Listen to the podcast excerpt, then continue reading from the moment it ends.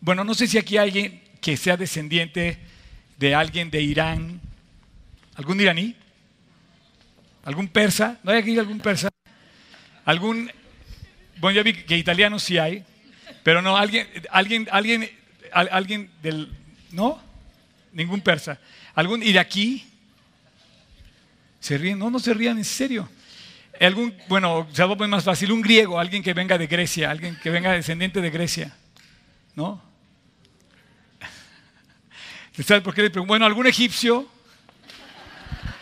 Bueno, es que el capítulo 8 de Daniel habla de esos cuatro imperios, eh, básicamente, básicamente de dos, del, persa y del, eh, eh, babilonio, por así decirlo, y del griego.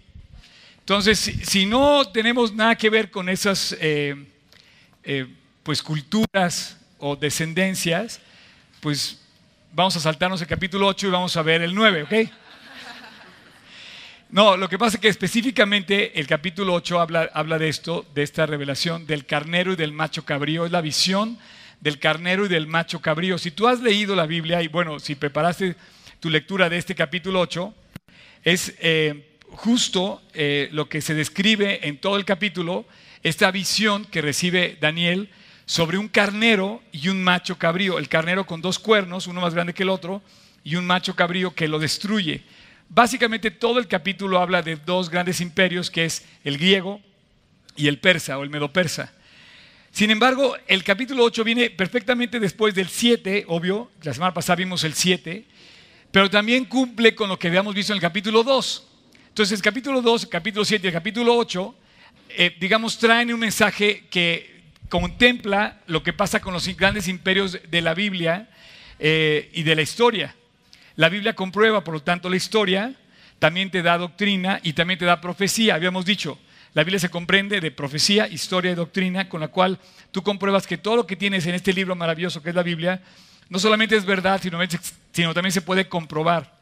Eh, y la profecía específicamente tiene una intención de llamarnos a ti y a mí, si no somos ni griegos, ni persas, ni de aquellos rumbos de Medio Oriente, tenemos una implicación directa en este capítulo también.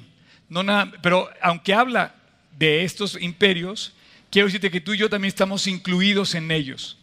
Eh, te lo digo con toda la intención porque quiero nada más recordarte, si tú le pones un avioncito ahí a tu teléfono, puedes este, también concentrarte tomando notas o grabando si quieres o lo que quieras, pero no atiendas el teléfono por un rato, no te va a pasar nada.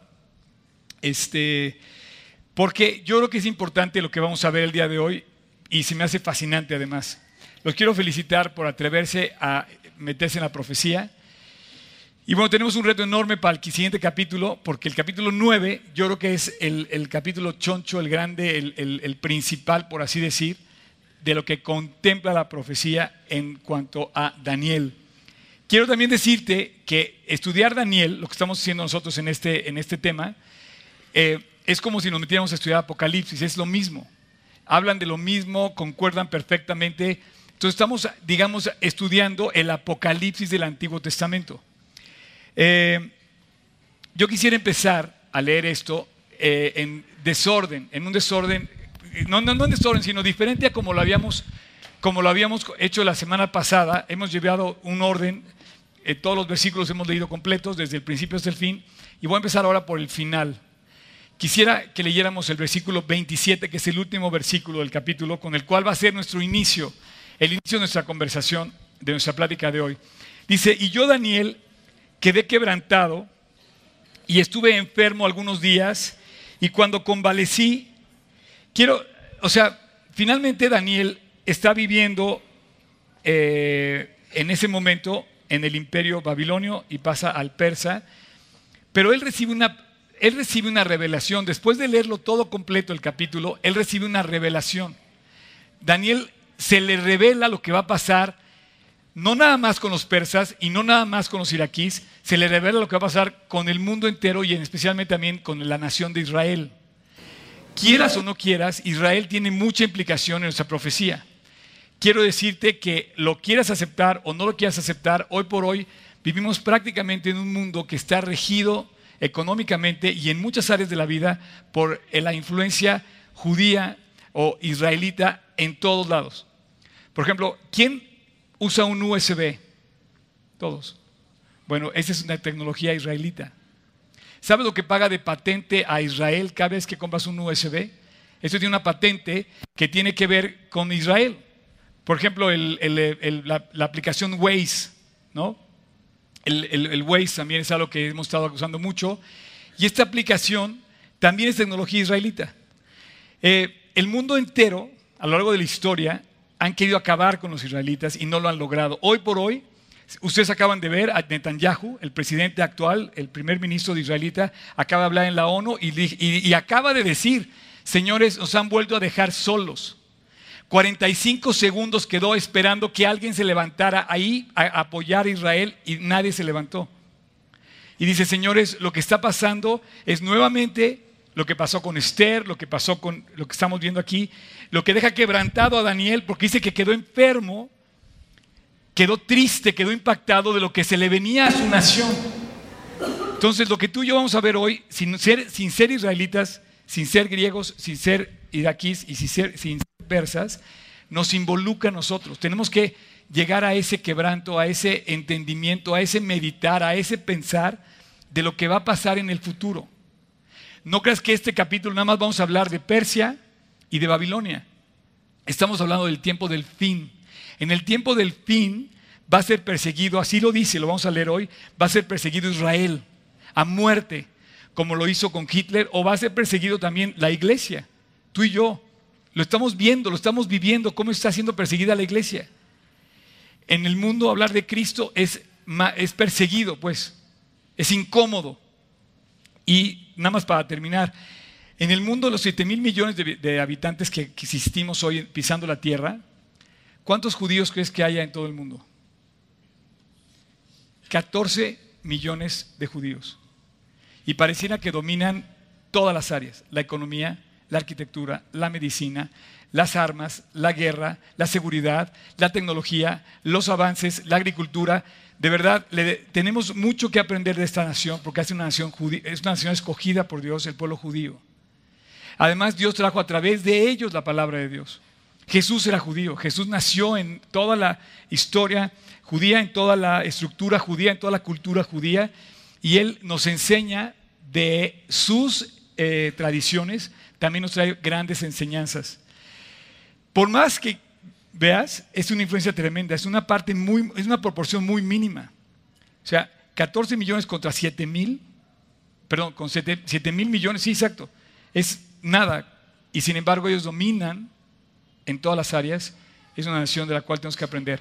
Ellos también tienen que acercarse a Dios, definitivamente, y está implicado directamente, obviamente, el, en, esta profecía.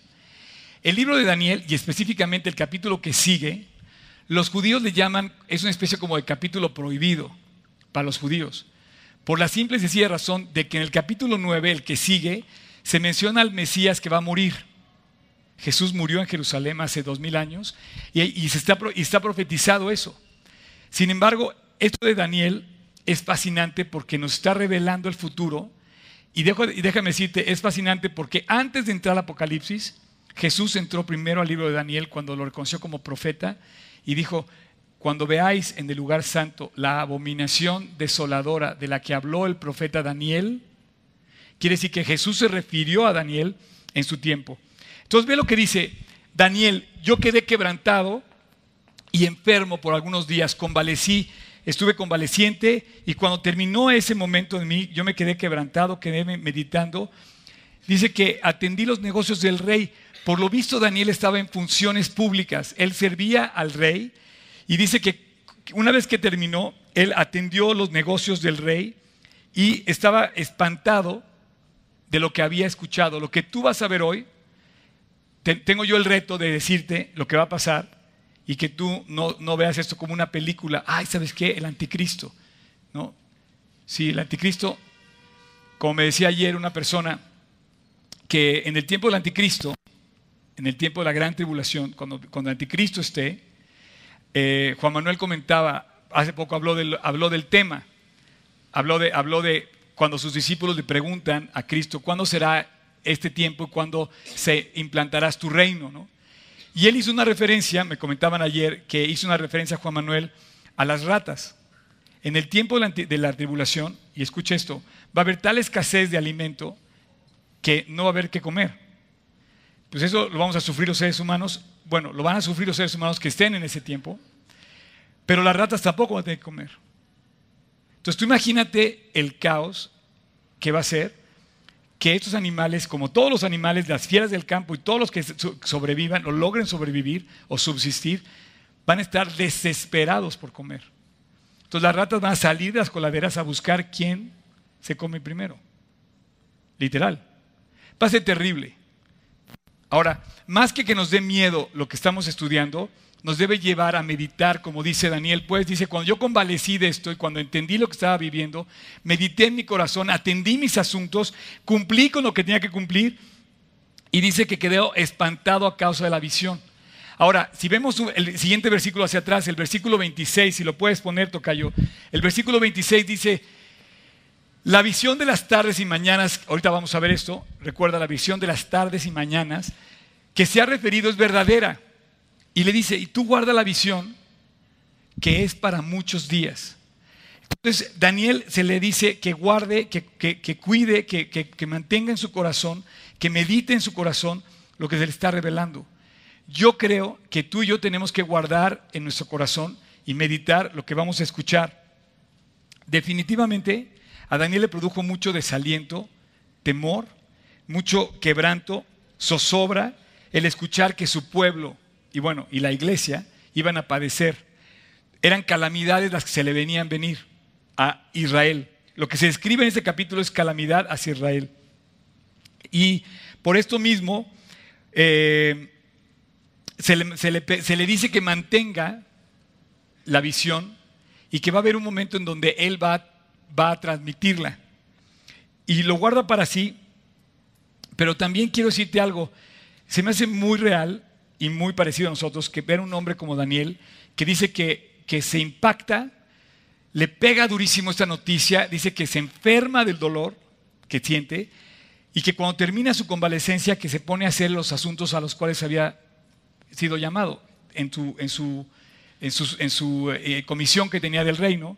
Y yo creo que todos también tenemos eh, una posición y un, llamado que tenemos que, con el cual tenemos que cumplir este, tenemos, tenemos una misión y tenemos que cumplir con esa misión.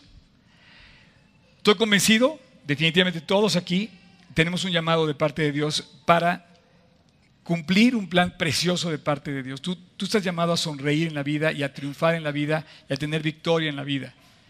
El, el punto es entender el llamado.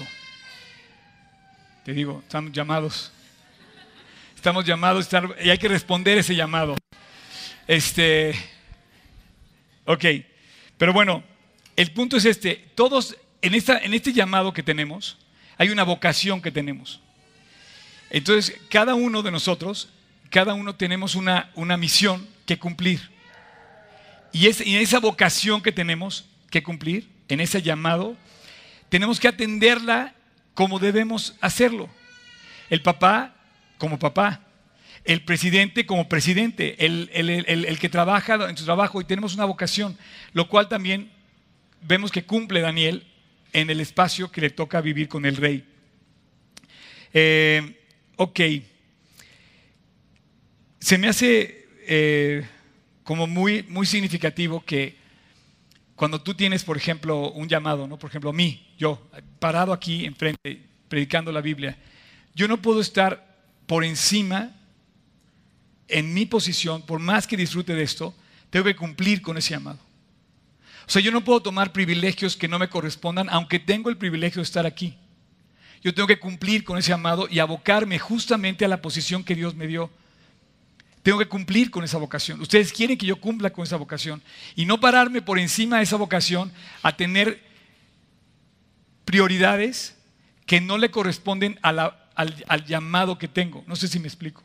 Eso quiere decir que si yo, por ejemplo, cumpliera una función pública, mi llamado a esa no me da privilegios especiales. tengo que cumplir con, ese, con, ese, con esa vocación o con esa actividad que estoy, que estoy cumpliendo. Aunque tengo privilegios, pero eso me hace más responsable de lo que yo debo atender en mi acción. Así es que cuando tú ves a, Daniel, lo ves así, lo ves eh, metido en su actividad y no ves que la chamba, sino lo ves cumpliendo con lo que debe cumplir. Como creyentes, tenemos que cumplir con la vocación que tenemos en los asuntos del rey. Si es en tu negocio, es en tu escuela. Lo que te quiero decir, finalmente, atiende lo que tienes que atender. Si tienes que estudiar para el examen, estudia. No, ah, no, es que Dios me va a contestar. No, tienes que trabajarle duro para eso. Ahora, antes de entrar a, lo que es Daniel 1, eh, estamos empezando de atrás para adelante, vimos ya los últimos dos versículos. Quisiera yo que leyéramos cómo Daniel nos, manda a el final de los tiempos. No por ser mexicanos estamos exentos o estamos excluidos del llamado que hay en la Biblia de esta profecía. Entonces vamos a hablar de Apocalipsis, ahorita voy a mencionar un versículo, solamente escúchalo. Dice, no lo busques, lo que quiero que busques es Daniel, exacto, ahí quédate en Daniel. Ahorita voy a irme dos versículos de Apocalipsis, que es lo mismo, digamos. Dice, bienaventurado y santo el que tiene parte en la primera resurrección. El llamado final de toda la profecía es a que nosotros encontremos la actividad más importante que debemos descubrir en todo lo que hacemos. Tener parte en la primera resurrección. O sea, a final de cuentas, toda la profecía no está hecha para que tú sepas la película y sepas quién es el anticristo, o descubras o te imagines quién podría ser. Toda la Biblia está llamada desde principio a su final a que tú seas parte de la primera resurrección.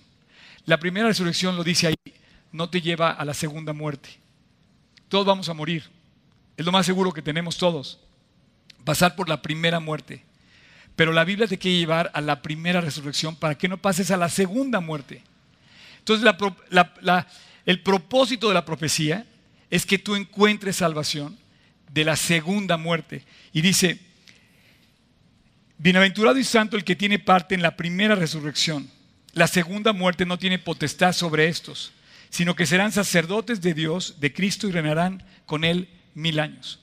El propósito de la profecía es llevarte a conocer la vida eterna. Segundo, ahí mismo en Apocalipsis 20, cuando, cuando habla de este tema, te lleva al final, en el versículo 12, y dice, y vi a los muertos, interesantísimo cómo los muertos están vivos, grandes y pequeños de pie ante Dios, y los libros fueron abiertos. Y otro libro fue abierto, el cual es el libro de la vida, y fueron juzgados los muertos por las cosas que estaban escritas en los libros según sus obras. Quiero decirte que el propósito es que tú descubras que hay un juicio al final. Entonces, antes de entrar a estudiar este juicio que habla, que habla Daniel, tenemos que entender que en el fondo el mundo merece un juicio. Yo merezco un juicio, tú mereces un juicio. Nuestros, nuestros pecados nos condenan. Pero aquí eso es lo increíble de todo, lo más hermoso de todo eh, vamos, a, vamos a seguir avanzando y vamos a hablar de este juicio a lo largo del, del capítulo que vamos a leer. Así es que lo que vamos a ver ahora es perfectamente la consecuencia de haber estudiado el capítulo 7 y el capítulo 2 de Daniel. Es muy importante haber pasado por esos capítulos. Va a coincidir. Si no lo has estudiado, te recomiendo que lo vuelvas a, leer en, bueno, en nuestra aplicación o en, en, donde lo hemos tenido, porque pero si tú lo viviste, lo, estudiamos juntos, te va a servir de referencia. Ok, vamos a empezar. Ah, otra cosa más. Como consecuencia del capítulo 7 viene el capítulo 8. Pero es algo muy importante porque sucede después del capítulo 7. Y Dios, es obvio, no, no todo en la Biblia son cronologías, no, no viene cronológico. Pero este capítulo sí sucede después del 7 para lo cual tú te tuviste que haber entendido o pasado por el capítulo 7. Si alguien está aquí por primera vez, no se preocupe, de todos modos vamos a entender algo importante, pero te recomiendo esto, ¿por qué? Porque en este capítulo viene la visión del carnero y del macho cabrío que coincide con la visión de las cuatro bestias que habla el capítulo 7 y con la visión de la gran imagen de Babilonia que, suena el rey Nabucodonosor en el capítulo 2. Pero coincide. Entonces tú vas a saber de lo que estamos hablando a raíz de eso.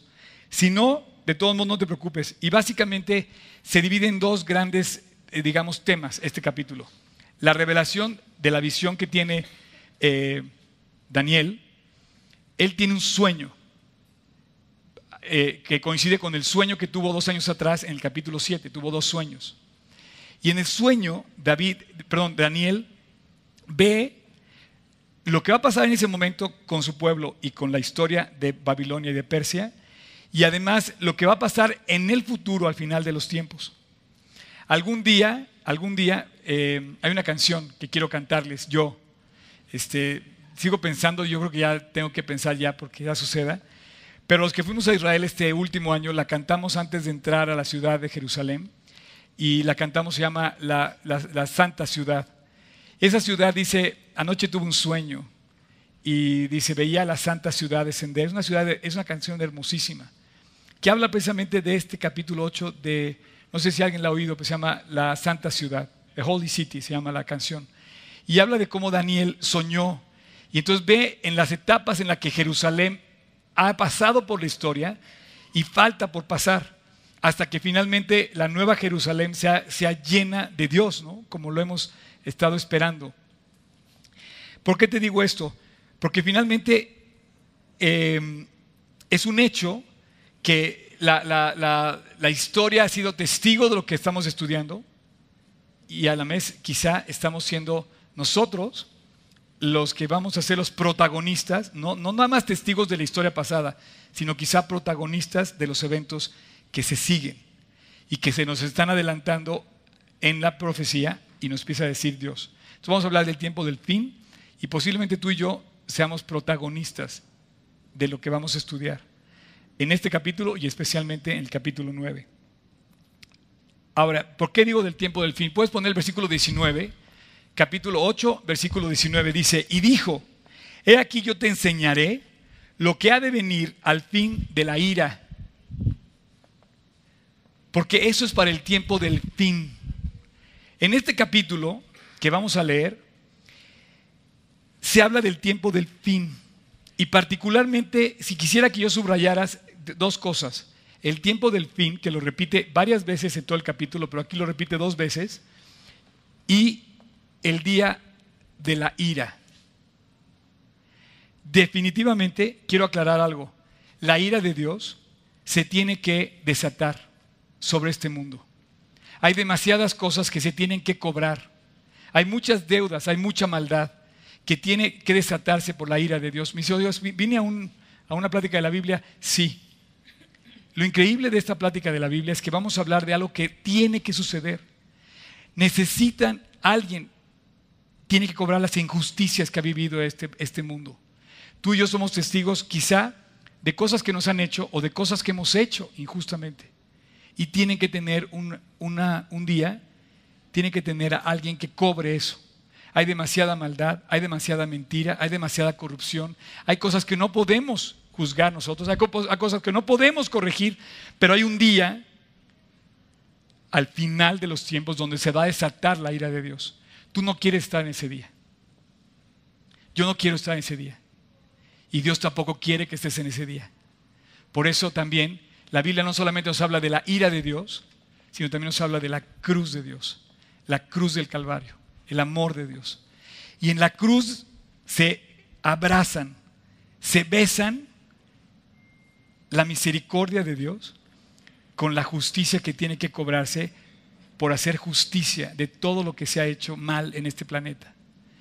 Entonces, Él dio una forma en la que se abrazan y se besan, se enlazan el amor de Dios, el mensaje de Dios, para que nosotros no vayamos a la ira de Dios. Y ese es, ese es el mensaje de toda la Biblia. Si tú lees el capítulo 8 de Daniel y ves este versículo, puedes volverlo a poner, quiero que lo subrayes. Dice, va a ser un día de ira, un día de cobranza, un día que tú y yo esperamos. Si te han secuestrado, tú esperas ese día que se cobre, la, venganza de la injusticia que pasó o que pasaste. Si te han robado, si te han mentido, si te han traicionado, tú quisieras ese día. Pero también Dios dice, ¿cómo lo voy a hacer para salvar al hombre? Y entonces Dios tiene un plan que se cumple perfectamente el día del Calvario. Y dice, la misericordia de Dios y la bondad de Dios besan con la justicia de Dios. Y ahí encuentra satisfecha ambas cosas, el amor de Dios y la justicia de Dios. Todos aquí merecemos juicio, pero todos aquí tenemos la, posibilidad alcanzable, gratuita, inmediata de alcanzar el amor de Dios. Así es que lo que vamos a leer no es para espantarnos y saber qué va a pasar con la película. Lo que vamos a ver nada más es para que sepas desde ahorita lo que se viene. Para que meditando en estas cosas te abraces de Cristo y aceptes su regalo de salvación. Primer versículo. Vamos al 1. Dice, en el año tercero del reinado del rey Belsasar, me apareció una visión a mí, Daniel. Después de aquella que había aparecido antes, se refiere al capítulo 7. Vi en visión y cuando la vi, yo estaba en Susa. Susa, no sé si te suena, pero Susa es una ciudad importante en la Biblia, que es la capital del reino en la provincia de Elam. Vi pues en visión, estando junto, al río Ulai, Susa es una eh, ciudad muy importante. Era una ciudad babilonia, la, funda Babilonia, y aparece en tres ocasiones en la Biblia, y te vas a acordar conmigo. La primera vez que aparece, la vimos aparecer eh, con Nemías. Nemías estaba en Susa cuando Ciro da la orden de reconstruir Jerusalén, las murallas. Dice que Nemías estaba en el palacio real, en el palacio de verano, que era ya el rey, donde estaba ya el rey Ciro, y Ciro le da la orden de ir a Jerusalén a reconstruir. Y era la capital Susa, ya era una ciudad persa.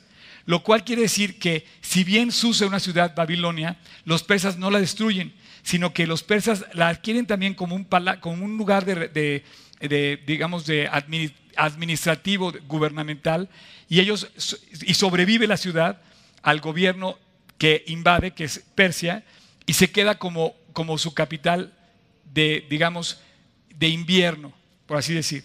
Entonces, en Susa estaba el copero que era Nemías, él servía como copero del rey, y en ese palacio que estaba en también estaba el rey Azuero. El rey Azuero es Jerjes, que es el hijo de Darío, que es el que se casa con Esther. Y efectivamente aparece también que Esther estaba en la famosa fiesta del rey Azuero, que es el hijo de Darío, que es el siguiente rey que es contemporáneo a Daniel, el que le entienda. ¿eh? no se hagan bolas, pero ahí está. Y la verdad es que Susa viene siendo una ciudad importante. Lo que te quiero decir es que Susa sobrevive y por alguna razón especial Dios la menciona en estos tres libros, Daniel, Nemías y Esther. Y en esa, en, esa, en esa capital pasaron cosas increíbles, increíbles. No sé por qué razón sucede que una reina, que no debería haber sido reina, judía, es subida al trono cuando se casa con el rey Azuero tampoco pasa algo increíble que, en Susa el rey persa permite que un judío vuelva a Israel a, a construir lo que ellos mismos habían destruido. Y le da no solamente el permiso, sino aparte le financia todo el material y toda la mano de obra para reconstruir la muralla de Jerusalén. Y ahora, estando en Susa, Daniel también recibe una revelación impactante para el mundo. Yo no sé si ahí vivían quién, pero, en esta ciudad suceden cosas muy alentadoras para el pueblo de Israel. Y no era una ciudad judía. ¿Están de acuerdo? Ahora, ¿dónde, ¿quién me dice dónde está Susa? A ver, ¿quién me dice dónde está Susa hoy? Nadie. Pues no está. Existe, existiría en el territorio de Irán, entre los persas. Perdón, Irak. Irak, ahí es donde debería estar. Ok, entonces ya vimos capítulo 2, versículo 2. Vamos a entrar al versículo 3 y vamos a irnos hacia, el versículo 14, ¿ok? Pongan atención, tomen aire, aguanten la respiración. Vamos, dice, alcé los ojos y miré. Y he aquí un carnero, en la primera visión, que estaba delante del río, y tenía dos cuernos. Importante ver los dos cuernos. Y aunque los cuernos eran altos, uno era más alto que el otro. Y el más alto creció después. Vi que el carnero hería con los cuernos al poniente, al norte y al sur, y que ninguna bestia podía pararse delante de él. Ni, ni, ni había quien escapase de su poder, y hacía conforme su voluntad y se engrandecía. Primera visión, carnero. Estamos hablando del rey del, reino medo-persa. Los dos cuernos, uno era los medos y otro del persa, y uno creció más. ¿de dónde sacas eso? Aquí mismo lo dice, no te preocupes. Versículo 5. Mientras yo consideraba esto, he aquí que un macho cabrío, hasta la segunda revelación, venía del lado del poniente sobre la faz de toda la tierra. Con eso te das cuenta que describe un acontecimiento a nivel nación, que avanza por toda la tierra y va conquistando. De hecho, si te acuerdas, en las cuatro bestias donde se describe al gobierno griego se representa con un leopardo. también vuelvo a, hacer referencia al capítulo anterior. Grecia, en la visión de las cuatro bestias, se representa con el leopardo, con la velocidad que Alejandro Magno a los 33 años, a los 30 años, conquista todo su imperio. Alejandro Magno, por eso fue Magno, porque fue impresionante la rapidez con la que avanzó su imperio. Sin embargo, él muere en el 323 a los 33 años de edad. Y aquí lo describe eso. Dice, versículo 5, mientras yo consideraba esto, he aquí un macho cabrío venía del lado del poniente sobre la faz de toda la tierra sin tocar tierra, y aquel macho cabrío tenía un cuerno notable entre sus ojos. Y vino hasta el carnero de dos cuernos que había yo visto en la ribera del río y corrió contra él con toda su furia y su fuerza. Versículo 7. Y lo vi, dice, que llegó junto al carnero y se levantó contra él, lo hirió y le quebró sus dos cuernos, y el carnero no tenía fuerzas para pararse delante de él. Lo derribó, por tanto, en tierra, lo pisoteó, y no hubo quien librase al carnero de su poder. Entonces, este macho cabrío, la visión que tuvo, fue que destruye, mata al, al, ah, este, al carnero. Versículo 8. El macho cabrío se engrandeció sobremanera pero estando en su mayor fuerza, aquel, perdón, aquel gran cuerno fue quebrado y en su lugar salieron otros cuatro cuernos notables hacia los cuatro vientos del cielo. Quiero decirte que es evidente, es historia ya, nosotros somos testigos, sin embargo cuando lo escribe Daniel y lo relata en su sueño, esto no había sucedido. Muere Alejandro Magno y como muere tan joven, nadie puede continuar con el imperio de, de Grecia lo cual provoca que el, helenismo que había en cuanto a la cultura griega, de toda esta belleza, toda esta cultura, nadie la pueda confirmar, mientras lo que para él era tan importante cumplir en esa base o en esa idea griega helenística, se forman cuatro imperios después de Alejandro Magno. Uno es el egipcio, otro es el, sirio y otro es el macedónico. Y ellos pierden de vista esta, eh, eh, esta naturaleza helenística del otro y forman sus cuatro imperios. Esto es, esto es una realidad, esto está en la historia. Entonces dice que, versículo 8, termino y vuelvo a leer el final, dice, y en su lugar salieron otros cuatro cuernos notables hacia los cuatro vientos del cielo. Ok, ahora, en el versículo que sigue al 14 aparece una figura que vamos a recordar también en el capítulo 7. Dice, y, y de uno de ellos salió un cuerno pequeño. El cuerno pequeño lo vimos salir también del capítulo anterior. Este capítulo, este cuerno pequeño, lo mencionamos la semana pasada, es el anticristo. Lo vimos la semana pasada y lo vamos a volver a tocar la siguiente semana. Y hoy simplemente es una referencia al anticristo, pero este cuerno pequeño está representado no como el anticristo, sino como lo que sucedió en el 167 a.C. con una figura famosa que se llamó Antíoco Epifanes. Este hombre protagonista la abominación desoladora de la que habla el profeta Daniel en su profecía, que estamos empezando a tocar, cuando pone la imagen de Zeus en el templo de Jerusalén y persigue a los creyentes y a los judíos para matarlos, casi lo logra. Y, volvemos a ver la figura de un hombre, de un potentado, de un estadista que quiere destruir a Israel. y no lo logra. Fíjate cómo se presenta. Vamos a leer del 9 al 14 y vamos a ver cómo aparece este.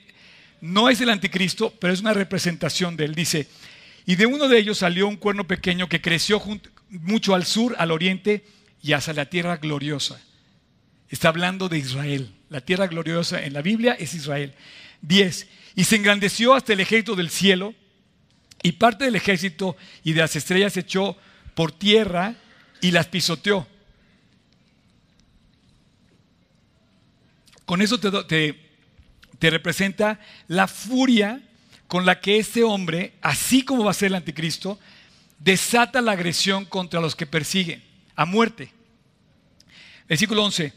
Aún se engrandeció contra el príncipe de los ejércitos y por él fue quitado, fíjate bien, el continuo sacrificio. Por él fue quitado el continuo sacrificio. Esto sucedía en el templo en aquel entonces, con Antíoco Epifanes. Sin embargo, conquista Jerusalén, quita el sacrificio y dice, y el lugar de su santuario fue echado por tierra. Y a causa, aquí está, a causa de la prevaricación, le fue entregado el ejército junto con el continuo sacrificio y echó por tierra la verdad e hizo cuanto quiso y prosperó el anticristo va a prosperar. Y también prosperó Antíoco Epifanes, versículo 13. Entonces oí a un santo que hablaba y a otro de los santos preguntó aquel que hablaba. Demasiada información. ¿Vamos bien? Ok. ¿Qué hablaba? Dice, y le pregunta, una pregunta, ¿hasta cuándo? Esa es la pregunta. Todos quieren la respuesta. ¿Cuándo viene el Mesías? ¿Cuándo va a ser el final? ¿Cuándo va a pasar estas cosas? Señor, ¿cuándo establecerás tu reino? Le preguntaron los apóstoles a Jesucristo. ¿Cuándo? La famosa pregunta que tú quieres saber, ¿cuándo va a pasar esto? Porque mientras tanto puedo vivir la vida loca, ¿verdad? Dice Dios, no. Prepárate desde ahorita. Pero lo que te voy a decir es para que ahorita vayas preparando, porque necesitamos llevar en lugar de caer en tentación, ir a oración, ir a, los pies de Cristo. Dice, ¿hasta cuándo durará la visión del continuo sacrificio y la prevaricación asoladora? O sea, ¿hasta cuándo va a ser esto tan terrible? Dice, entregando el santuario y el ejército para ser pisoteados. Y le da la respuesta. El versículo 14 podría tenernos aquí todo el año hablando del solo versículo 14. Dice, y él le dijo, hasta 2300 tardes y mañanas. Esta es la famosa profecía, las de las 2300 tardes y mañanas. Es una fecha. La fecha dicen que se cumplió en el 1844 de nuestra era. Dicen que comienza cuando Ciro da la orden de reconstruir y ahí empezaron los 2300 años. Oye, ¿por qué son años? Es que no pueden ser días. Aunque le dice 1200 tardes y mañanas que pensarías que fuera un día, no puede ser día por la sencilla razón de que 2300 días son siete años. Y los siete años que recibe Daniel, pues básicamente los vivió él. Pero él dice que la profecía es para el tiempo del fin. Entonces tiene que ser años porque además, si tú lees este libro maravilloso y lo abres en Ezequiel, no lo busquen, yo lo voy a buscar, capítulo 6, la misma Biblia dice que los días se cuentan años. Eh, Ezequiel capítulo 4, versículo 6. Por ejemplo, hay varios que dicen esto, pero aquí te lo voy a leer. Dice, cumplidos estos, te acostarás sobre tu lado derecho segunda vez y llevarás la maldad de la casa de Judá 40 días. Y dice, día por año, día por año te lo he dado. Entonces la cuenta, la cuenta de estos 2300 tardes y mañanas, dice, luego el santuario va a ser purificado. El santuario hoy todavía está reconstruido. Sin embargo, con eso te digo que lo que estamos viviendo tú y yo somos posiblemente los protagonistas del tiempo del fin. Ahora, esta sola profecía nos puede tomar el resto del año. Sin embargo, en el capítulo 9 vamos a continuar hablando de estos 2300 días o años, en donde vamos a hablar de la famosa cuenta de los 490 años, todo esto, y es fascinante lo que viene para el, para el capítulo 9. Por lo pronto, te quiero decir que Dios le da a Daniel, en su eh, en su provisión y en su previsión le adelanta lo que va a pasar a través de la revelación del ángel. Así es que tenemos dos, dos eh, figuras, una es el carnero y otra es el macho cabrío, ambos ya vimos quiénes son, coincide con el capítulo 7, coincide con el capítulo 6, perdón, capítulo 2, y vemos lo que sucede con ellos. Ahora, la diferencia, ¿por qué digo que esto es una figura del anticristo y no es el anticristo? Porque el anticristo sí se va a desatar en el tiempo del fin. Sin embargo, este carnero de, cuerno pequeño sí aparece en la historia en el 167 cuando él pone la imagen de Zeus en el templo. El cuerno pequeño se hizo gran perseguidor de la iglesia y el pueblo de Dios. Ese cuerno pequeño que también sucedió así en aquel entonces. Y parece que logra lo que muchos habían querido, destruir la nación de Israel. Así es que eh, este, esta figura es Antíoco Epifanes, que se representa, vamos a ir al, versículo 22 y perdón, 24 y 25. Mira, lo quieres leer. Parecería que habla el anticristo, pero realmente es un tipo de anticristo versículo 24 y versículo 25. Ambos asemejan a dos cosas, la idolatría y la persecución. Se van a invitar a adorarse a sí mismo y va a perseguir a la nación de Israel. Y dice, y su poder se fortalecerá, mas no con fuerza propia, y causará grandes ruinas y prosperará y hará, dice, y hará arbitrariamente y destruirá a los fuertes y al pueblo de los santos. El anticristo va a perseguir a los creyentes va a perseguir a Israel. Eso es terrible. No, no hemos vivido una persecución. No, hemos vivido, eh, pero no es una persecución de que te critiquen en la escuela y que te digan, no, es muerte, esa muerte. Y el versículo 25, si lo quieres poner, por favor, Tocayo, dice, con su sagacidad hará prosperar el engaño en su mano. Obvio Jesús dice que el diablo es el padre del engaño. Dice, cuando habla de, los, de lo suyo, del engaño habla, porque es mentiroso y es padre de mentira el diablo. El anticristo obviamente va a hablar de lo mismo. Es impresionante cómo nosotros caemos en tantos engaños que presenta el anticristo. Cuando pecamos, caemos en su engaño. Y nos damos tristemente cuenta que hemos sido engañados que no nos dio nada, que no nos generó absolutamente nada lo que nos había dicho que iba a pasar. Cuando la serpiente tentó a Eva, le dijo, no va a pasar nada. No, hombre. Todavía no termina de pasar lo que le dijo que iba a pasar. Entonces dice que con engaño, y así va a ser, con engaño, esa es la gran injusticia que tiene Dios que juzgar sobre la tierra, todos esos engaños que hemos vivido, que hemos sufrido, y dice, con engaño en su mano y en su corazón se engrandecerá y sin aviso destruirá a muchos. Y se levantará como, dice, se levantará contra el príncipe de los príncipes, pero será quebrantado, aunque no por mano humana. O sea, los días del anticristo están contados a 1260 días según el Apocalipsis, o tres años y medio, o un tiempo, dos tiempos y medio tiempo. Está marcado así. Ahora, obviamente, la pregunta es: ¿cuándo? ¿Quién es este hombre?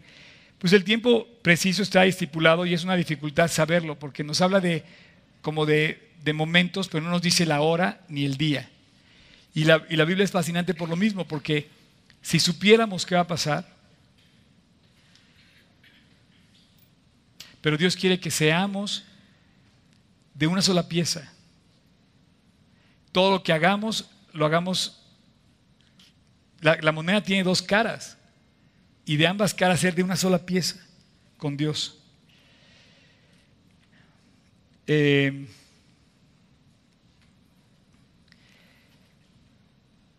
yo creo que si supiéramos qué va a pasar, actuaríamos diferente. Pero Dios nos está adelantando lo que va a pasar para que empecemos a actuar de esa forma. Tenemos que descubrir lo que va a pasar. Y lo que está pasando hoy es que Dios está descubriendo lo que va a pasar. Y entonces, como decía Orlando al principio, ¿qué vamos a hacer? Su presencia es una realidad. Vamos a ir con Él. ¿Hasta dónde vamos a llegar con su presencia? Eh, si supiéramos que, Dios nos va a pedir cuentas al día siguiente, por ejemplo, igual no, no haríamos lo que estamos haciendo hoy. Si supiéramos que Dios va a pedir cuentas, quizás caeríamos de rodillas en lugar de caer en la tentación. ¿Por qué no intentas esa táctica? En lugar de caer en la tentación, ¿por qué no caer de rodillas a orar y pedirle a Dios que nos fortalezca en la tentación? Y bueno, llegamos al final. Eh, vamos a leer del versículo 15 al versículo 23. Versículo 15. Y ahí viene la interpretación. No hay ninguna complicación en lo que vamos a leer. Dice, aconteció que mientras yo, Daniel, consideraba la visión y procuraba comprenderla, he aquí se puso delante de mí uno con apariencia de hombre. Y oí una voz de hombre entre las riberas del Ulay que gritó y dijo, Gabriel, enseña a este la visión. Quiero decirte algo, por más complicada que veas la Biblia, Dios no te la va a esconder. Dios te la va a revelar, Dios te la va a descubrir. Dios no escribió algo para que no lo conociéramos. Y por más complicado que parecía esto, Dios le dice, ok, no puedes, te voy a mandar a alguien que te lo explica.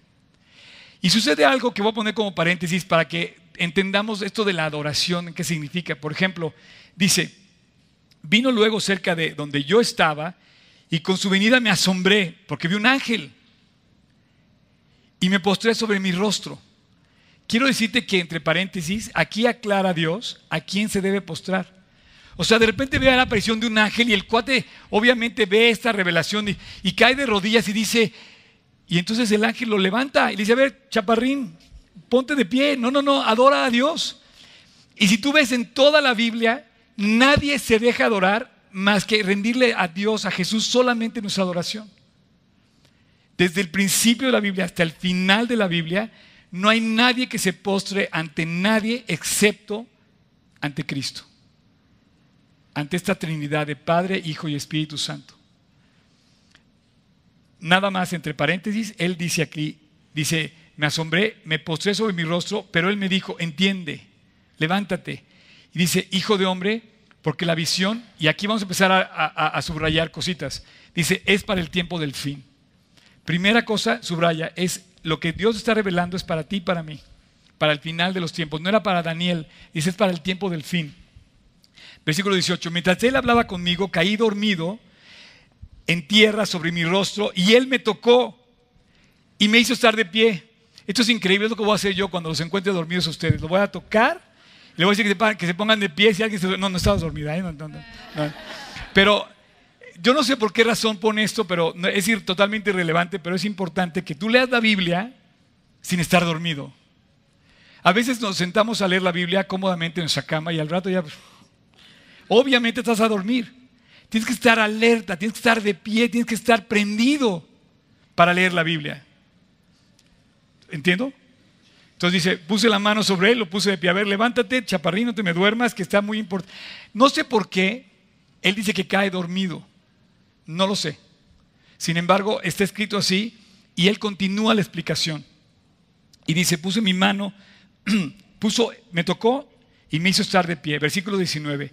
Y dijo, he aquí te enseñaré lo que ha de venir al fin de la ira.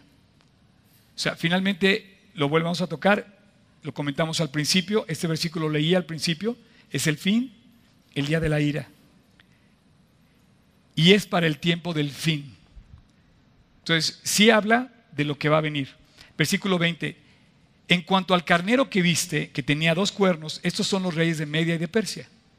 Sin lugar a dudas, no hay problema, la misma Biblia se lo explica. Impresionante que sea contemporáneo Daniel a ese momento y se lo esté diciendo. Es como si ahorita nos dijera que, mañana este, Estados Unidos va a conquistar México y sucediera, no sé. Es algo impresionante para que me entiendas. O viceversa. Eso sería más impresionante todavía.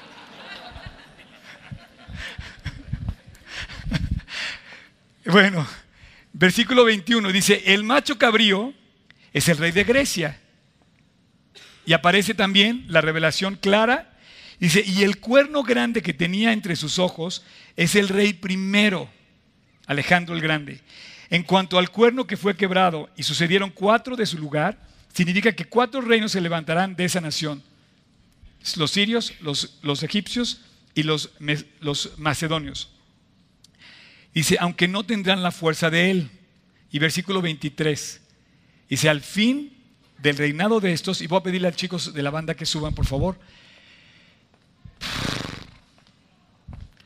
Es impresionante lo que dice el versículo. Quiero que tú pongas atención y subrayes esta parte donde dice, cuando los transgresores lleguen al colmo. Tú sabes que esto habla también del fin. El colmo de la maldad es el momento en el que estamos viviendo. La generación que estamos viviendo ha llegado al colmo. Lo que estamos viendo hoy es el colmo de la maldad. Déjame recordarte que la última vez que la maldad llegó al colmo de Dios, que colmó la paciencia de Dios, fue con el diluvio. Dice que así será en los hijos en los tiempos del fin, será como en los días de Noé. Los hombres se casaban. Dime si hay otro tema hoy. O sea, todo el mundo habla de esto. Y yo no sé para qué se quieren casar, todos están divorciados.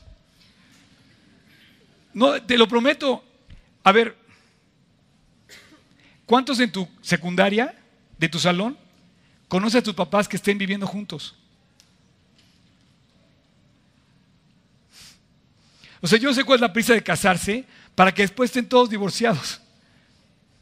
El colmo ha llegado allá a la maldad. O sea, pareciera que es algo como de jugar canicas con el matrimonio, ¿no? Pareciera que es sencillo jugar con el matrimonio cuando tú destruyes lo más importante que hay, que Dios dejó establecido, que es la familia, es la base de toda nuestra sociedad, es la familia.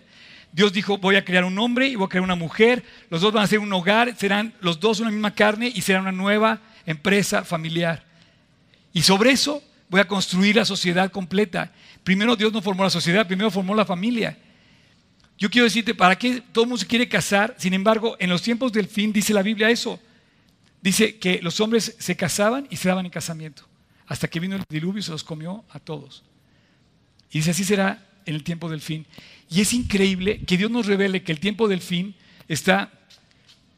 Gracias, Cham. Y dice, el tiempo del fin será el tiempo del fin será cuando los transgresores lleguen al colmo. Quiero insistirte en esto porque hoy vivimos una sociedad que además me fascina cómo la Biblia nos describe. La Biblia llega y nos dice, cuando Cristo describe este mundo, dice que somos una sociedad mala y que tenemos que brillar en medio de una sociedad mala. Pero Jesús no solamente se queda con ese término dice sociedad mala y perversa. Y hoy la maldad a la que ha llegado el hombre, ¿sabe las caricaturas para niños que hay? Todos son balazos, todos son romper las reglas, todo, es, arrasar con lo bueno. ¿Sabes? A ver, dime qué programa, aparte de dos o tres que hay por ahí a lo mejor, no, no exalta o, en, o ensalza cosas que, solamente destruyen. Y termina diciendo, se levantará un rey altivo de rostro y entendido de enigmas. E, ese es el, ese es el, ese es el Antíoco Epifanes que subió. Y dice, va, va a salir un, un, tipo anticristo. Y el versículo 24, para terminar, dice, y su poder se fortalecerá, mas no con fuerza propia, y causará grandes ruinas y prosperará, y hará arbitrariamente y destruirá a los fuertes y al pueblo de los santos. Yo quiero decirte que definitivamente la profecía nos lleva a entender el tiempo del fin y posiblemente seamos el tiempo del fin. Seamos ya protagonistas de eso.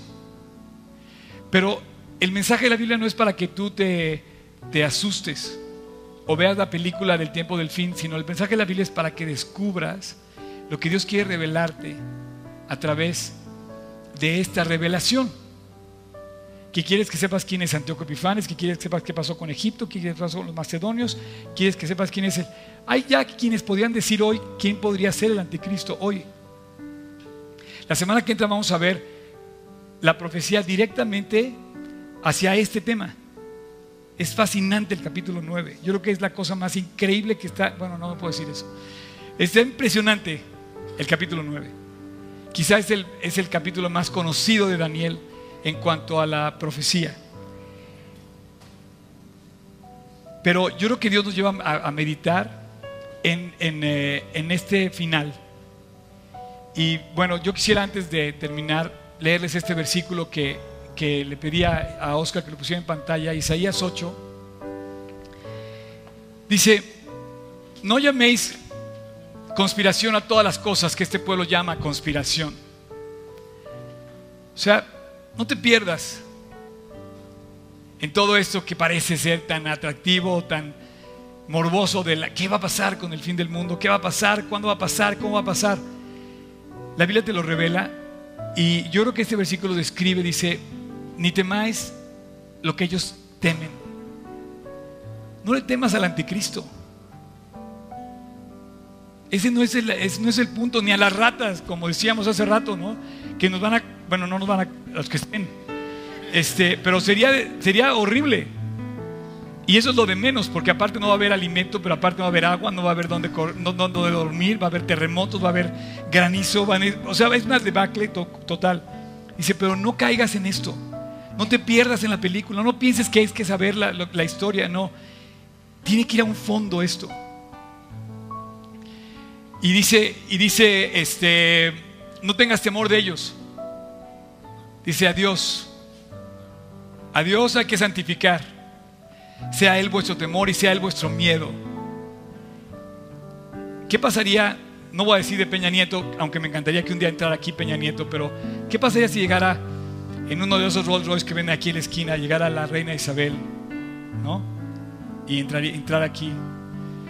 Se aseguro que se peinarían ahora sí. Yo también. Ese es el tipo de temor al que se refiere este versículo.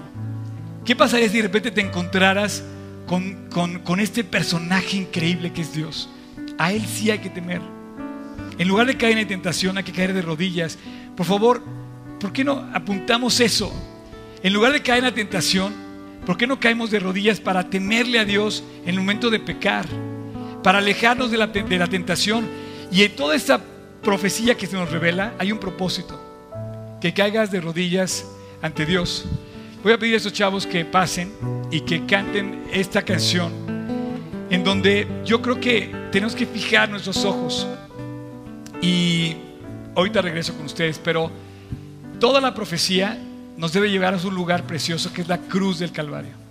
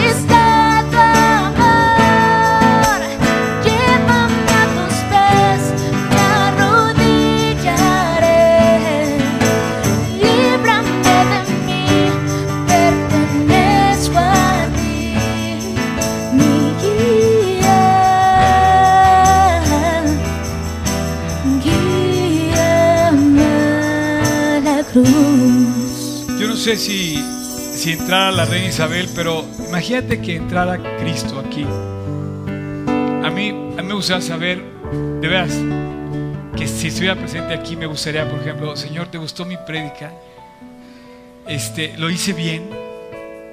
Eh, siempre me voy a quedar como con el deseo de, de saber su opinión de lo que hago.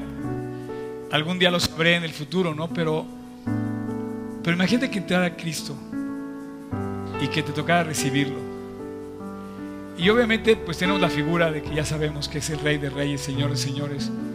Pero aún sabiéndolo, yo no sé si hemos llegado a comprender nuestra profunda necesidad de Él. La cruz del Calvario fue la respuesta de Dios para anticiparnos. Ahora, si crees yo que estoy metiendo ruido en el mensaje de la profecía, espérate al capítulo 9. Está así está descrito perfectamente la cruz del Calvario. Estamos del capítulo 1, 2, así, llegamos al 7, al 8, y el 9 va a terminar diciendo en qué día, la fecha exacta, va a ser ungido el Mesías cuando Él se bautiza, y después va a ser la fecha exacta en la que dice se le quitará la vida al Mesías. ¿Sabes por qué se le quitó la vida al Mesías? Para poder abrazar la justicia y el amor de Dios en una misma.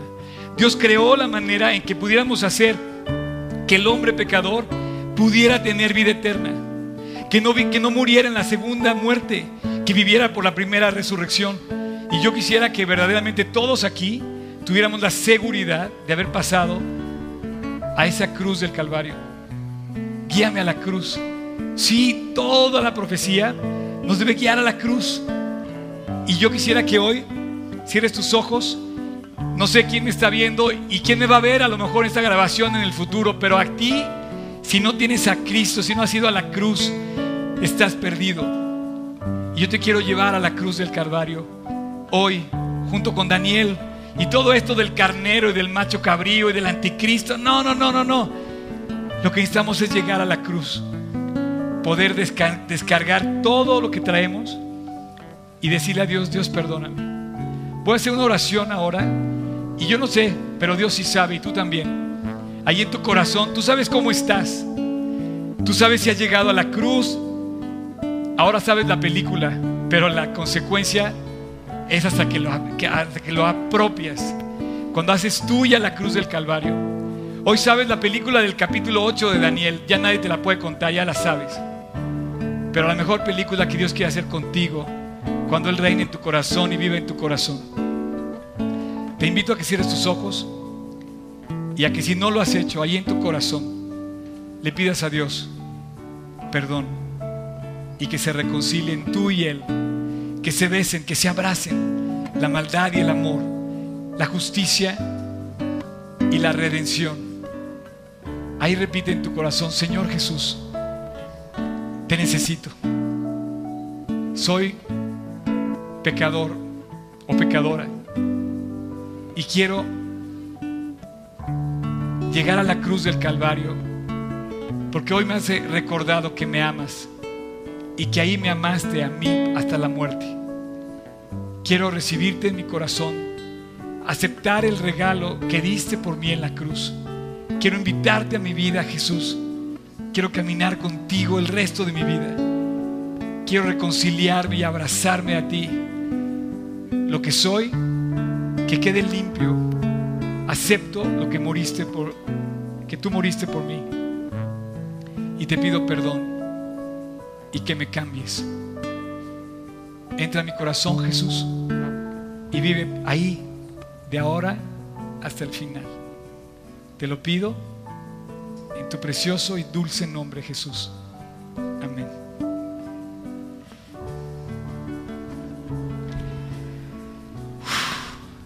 Este produce descanso. Siempre después de que buscas a Dios, de que te abrazas con Él. Al principio decía Orlando, que Dios nos guió a salir del hotel y poner este lugar. Pero decía que Moisés le dijo, no me lleves a otro lugar si no vas conmigo. Yo no sé cómo puedes caminar por la vida sin ir con Dios. Y bueno, no sé si esta mañana alguien haya invitado a Cristo a su corazón, pudiera levantar su mano para que Dios camine en... Yo lo hice hace 36 años. ¿Alguien con ganas, con fuerza, así grandote? Gracias a Dios. ¿Cómo te llamas? Monse. Gracias a Dios. ¿Alguien más? ¿Alguien más que ha invitado aquí su corazón? Gracias a Dios. ¿Cómo te llamas? Lilia, muchas gracias. Dios te eh, ¿Alguien más? Bueno, tú sabes. Pero te voy a decir algo. Dice en la Biblia que hay más alegría por un pecador que se arrepiente que por 99 justos. Yo no sé si somos 99 justos aquí, pero hay mucha alegría en el cielo por ustedes que han levantado la mano, porque Dios, el propósito de todo es que no muramos, sino que vivamos con Él. Y como pecadores tenemos una sola forma de restaurar eso, que es a través de una relación con Cristo que Él murió. Y dice, al terminar, te quiero decir aquí, nada más para terminar, eh, allí en Ezequiel Dice,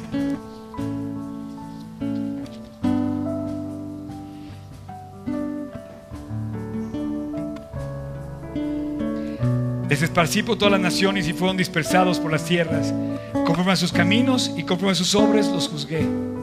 ¿No? Dios nos juzga en base a lo que hicimos. O sea, es lo que merecemos. Pero dice, esparciré sobre vosotros agua limpia y seréis limpiados de todas vuestras inmundicias, de todos vuestros ídolos os limpiaré y os daré un corazón nuevo y un espíritu nuevo pondré dentro de vosotros y quitaré el corazón de piedra y pondré un corazón de carne para que anden en mis estatutos y conozcan mis decretos y los pongan por obra. Hay una operación que hace Dios en el momento que aceptamos su redención. Una operación que estaba anunciada por los profetas y por los apóstoles para que tú y yo lo aceptemos. Y si hoy lo aceptaron, Dice Dios que puso un corazón nuevo en ustedes. Lo puso en mí hace 36 años. Dios los bendiga. Nos vemos el próximo domingo. Daniel 9. Padrísimo. Dios bendiga. Gracias.